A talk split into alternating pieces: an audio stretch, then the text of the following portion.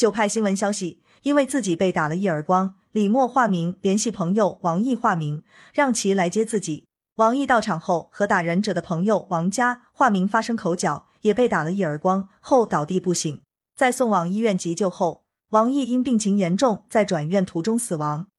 近期，中国检察网发布了该案起诉书，陕西省商洛市柞水县检察院以过失致人死亡罪起诉王佳。经依法审查查明，二零二一年八月六日晚，王家代公司员工等人在租住的柞水县某山庄别墅内吃饭饮酒。酒后，李默与另一同事苏某发生口角，苏某打了其一耳光。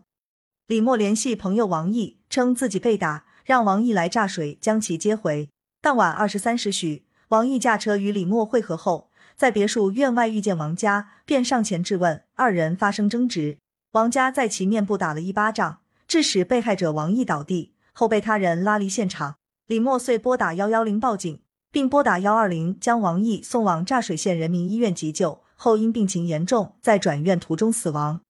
经西安交通大学法医学司法鉴定中心鉴定，王毅的主要死亡原因为颅脑损伤，其生前所患肝病为辅助死因。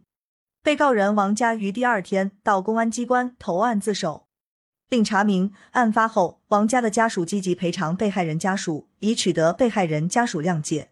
检察院认为，被告人王家应当预见自己的行为可能发生被害人伤亡的后果，由于疏忽大意，未能预见，造成被害人倒地，致其颅脑损伤死亡，其行为触犯刑法相关规定，犯罪事实清楚，证据确实充分，应当以过失致人死亡罪追究其刑事责任。感谢收听羊城晚报广东头条。更多资讯，请关注羊城派。喜马拉雅语音合成技术，让您听见更多好声音。